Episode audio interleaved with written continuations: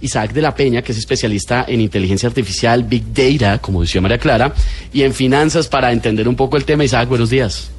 Esteban, buenos días, ¿qué tal?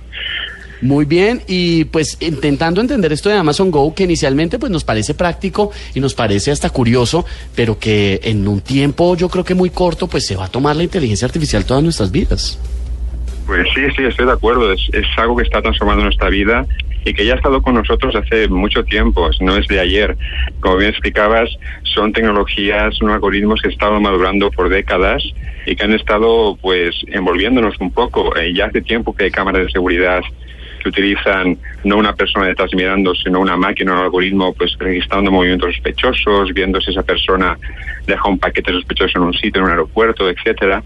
Pero em, lo que tenemos aquí es, es radicalmente nuevo, es un sistema tan fluido, tan cómodo, tan amigable al usuario que, que realmente impresiona cuando lo ves.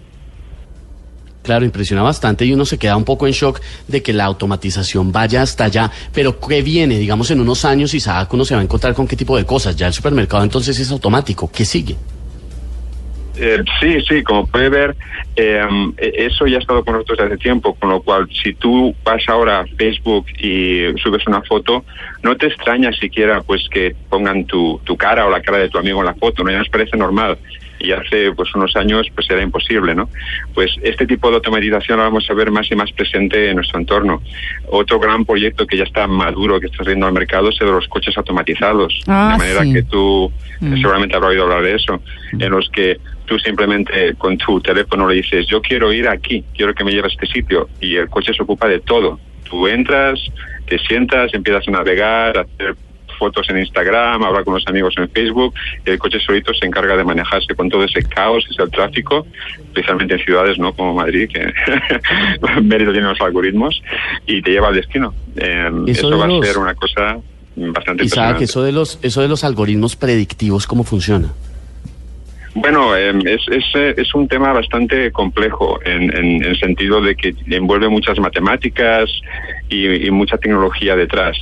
Pero eh, básicamente lo que hacen los algoritmos es intentar eh, mimificar, intentar copiar lo que hacemos nosotros, los seres humanos, de manera instintiva, que es encontrar patrones, ¿verdad? Cuando tú miras eh, al entorno o cuando tú intentas escuchar una canción, lo que aprecias de la canción son los patrones, las melodías, las músicas, y el algoritmo intenta hacer un poco lo mismo mirando en el entorno, pero claro, con mucha más potencia. Él es capaz de, de, de analizar muchísimos más millones de datos a una velocidad mucho mayor que un ser humano.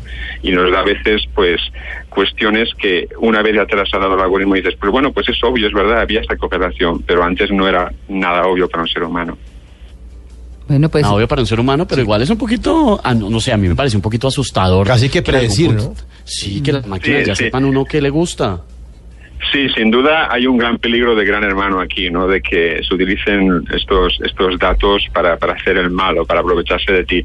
Pero también hay muchas aplicaciones buenas. Una una que me gusta comentar es que en un eh, hospital estadounidense hicieron una prueba, mm, pusieron eh, datos de, de cómo se paseaban los pacientes por el ambulatorio, por el espacio, porque cada paciente lleva un brazalete con una tecnología que conocerán que se llama Bluetooth, que les permite de una manera muy, muy barata eh, saber cómo se desplaza la persona y encontrar una correlación muy directa entre pues eh, el tiempo que se desplaza el paciente, eh, las veces que se desplaza por la semana, cómo se mueve y la y la posibilidad de reingreso en el hospital.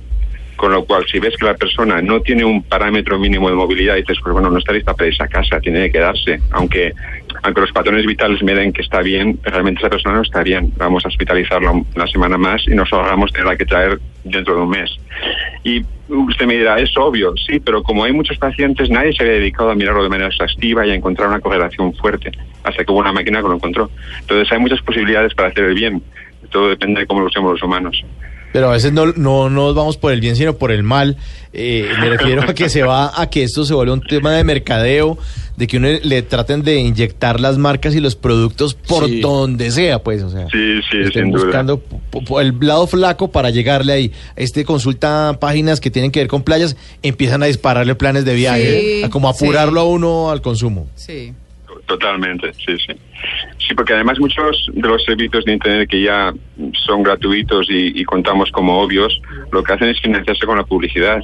Entonces tienen un interés directo en saber mucho más de ti, saberlo todo de ti para eh, en ese momento que tienen de ponerte un anuncio en medio entre los dos updates de tus amigos en, en, Facebook, ponerte el anuncio que seguro que te va a seducir, ¿no? La, perita en dulce que decimos aquí, aquella que te vas a comprar.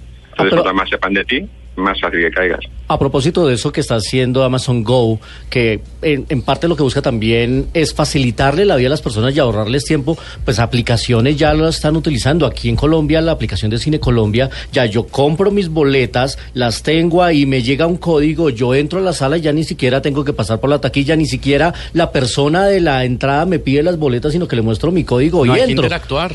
Ya uno no interactúa. Igual el año pasado tuve la oportunidad de ir a un partido de la NBA, igual compramos los tiquetes, las boletas, nos llegó un código, simplemente uno pasa por el lector óptico y sigue y desde la misma silla uno pide la comida que quiere que le lleven y, paga con la tarjeta de crédito. O con los aviones, y ya uno no interactúa. Claro. También. Ah, sí. el check-in.